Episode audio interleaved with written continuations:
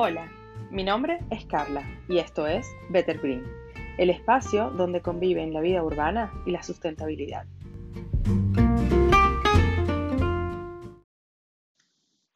La temática del día de hoy es el clic. ¿A qué llamo el clic? El clic es eso que te pasó, que viste o escuchaste, que hizo clic en tu cabeza y te dio ganas de vivir de forma diferente. En mi caso, por ejemplo, fue el estrés. El 2019 fue un año muy difícil para mí en todos los sentidos y más o menos en el mes de noviembre tuve que poner un freno a todo porque estaba colapsando literalmente y sin exagerar. Comencé a leer sobre mindfulness y a explorar los terrenos de la vida consciente, buscando una alimentación saludable porque el ritmo de vida que venía trayendo no me estaba permitiendo alimentarme adecuadamente. Y esto me condujo a una reflexión de mis formas de consumo en general y realmente me sorprendí porque me di cuenta que estaba viviendo en piloto automático. Era un automata. Una cosa trajo a la otra y un día me encontré cuestionándolo todo y haciéndome preguntas. ¿Por qué estoy comprando esto? ¿Cómo se produjo este producto? ¿A quién se lo estoy comprando? ¿Qué me aporta este alimento? ¿De dónde viene?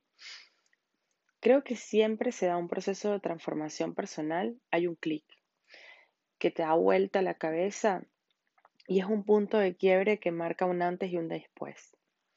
Siempre he sido el tipo de personas que quiere que se den las cosas para ayer, así que se imaginarán que después del clic estaba en modo Eco Home Zero Waste. Y mi primer impulso fue retirar lo plástico que había en mi casa, sacar de la alacena todo lo que fuera procesado, hacer una limpieza a modo de, desintoxicación general. En resumen, fue todo lo que mi impulso me decía que tenía que hacer era tirar, botar, desechar para comprar todo nuevo, pero de forma sustentable y comenzar desde cero. Por suerte, me di a tiempo cuenta de que este pensamiento era todo menos sustentable y consciente. Así que entendí que esto no pasaba por comprar diferente. Era mucho más que eso. Y no solo era mucho más que eso, sino que era algo que se iba a dar lento, pero muy lento.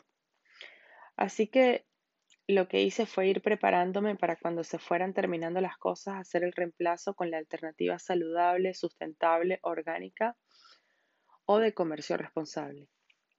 Primero fue la comida y luego otros elementos y así se va dando poco a poco con el día a día. Tengo que admitir que la cuarentena y el aislamiento me ha ayudado, porque tengo mucho tiempo para cocinar, para ordenar y me ha servido para darme cuenta de que necesito muchísimo menos de lo que pensaba. Para cerrar este primer encuentro les quiero leer un fragmento de la Carta de la Tierra, que es un documento con 17 principios que impulsan un movimiento global hacia un mundo más justo, sostenible y pacífico, que estoy segura puede ser el clic que muchos están necesitando para iniciar este cambio. Los patrones dominantes de producción y consumo están causando devastación ambiental, agotamiento de recursos y una extinción masiva de especies. Las comunidades están siendo destruidas, los beneficios del desarrollo no se comparten equitativamente y la brecha entre ricos y pobres se está ensanchando. La injusticia, la pobreza, la ignorancia y los conflictos violentos se manifiestan por doquier y son la causa de grandes sufrimientos. Un aumento sin precedentes de la población humana ha sobrecargado los sistemas ecológicos y sociales. Los fundamentos de la seguridad global están siendo amenazados. Estas tendencias son peligrosas, pero no inevitables. La elección es nuestra. Formar una sociedad global para cuidar la Tierra y cuidarnos unos a otros, o arriesgarnos a la destrucción de nosotros mismos y la diversidad de la vida.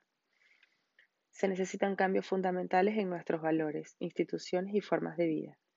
Debemos darnos cuenta de que una vez satisfechas las necesidades básicas, el desarrollo humano se refiere primordialmente a ser más, no a tener más. Poseemos el conocimiento y la tecnología necesarios para proveer a todos y para reducir nuestros impactos sobre el medio ambiente. El surgimiento de una sociedad civil global está creando nuevas oportunidades para construir un mundo democrático y humanitario. Nuestros retos ambientales, económicos, políticos, sociales y espirituales están interrelacionados y juntos podemos proponer y concretar soluciones comprensivas. Este documento es sin duda un catalizador del cambio y si te interesa leerlo completo puedes buscarlo en cartadelatierra.org.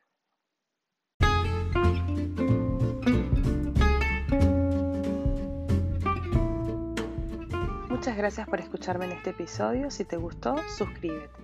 Para más contenido sobre EcoLife, puedes seguirme en Instagram o suscribirte a mi blog. Hasta la próxima. Thank you.